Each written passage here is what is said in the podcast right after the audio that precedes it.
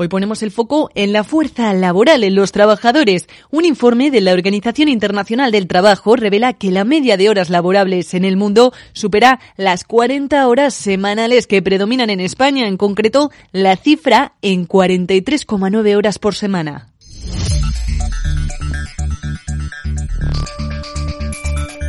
Son datos relativos antes de la pandemia que se han hecho públicos ahora y donde los mayores desajustes los presentan Asia y África. En el caso del primero es el continente que alberga un mayor número de trabajadores con una jornada laboral por semana que supera este dato, en concreto por encima de las 48 horas semanales. Según la Organización Internacional del Trabajo, casi la mitad de los asiáticos supera este umbral, mientras que en África acapara el mayor número de trabajadores con una jornada laboral a la semana inferior a las 35 horas.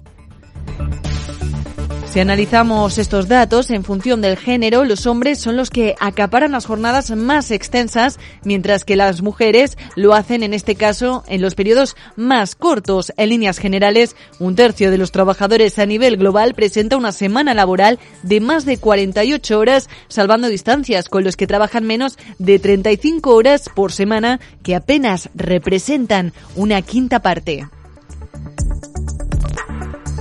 En términos porcentuales, América Latina es el continente cuya población presenta una mayor tasa de sobreempleo, seguida de Norte Europa, es decir, que se trabajan más horas de las deseadas por los empleados. En líneas eh, generales, un 43% de los trabajadores no estaría satisfecho con las horas eh, que trabaja según este estudio.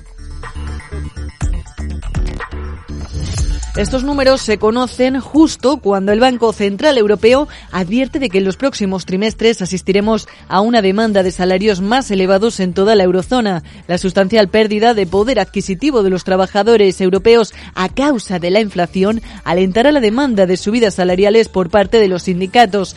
El informe del organismo central también revela que los salarios reales son ahora mucho más bajos que antes de la pandemia y que a corto plazo es probable que caigan más. Una situación que a pesar de que también se ha producido en Estados Unidos, ha sido de mayor calado aquí en Europa. Todo ello a pesar de que la tasa de paro de la eurozona se mantuvo estable respecto al mes anterior en el mínimo histórico del 6,5% según los datos que ha publicado este lunes Eurostat.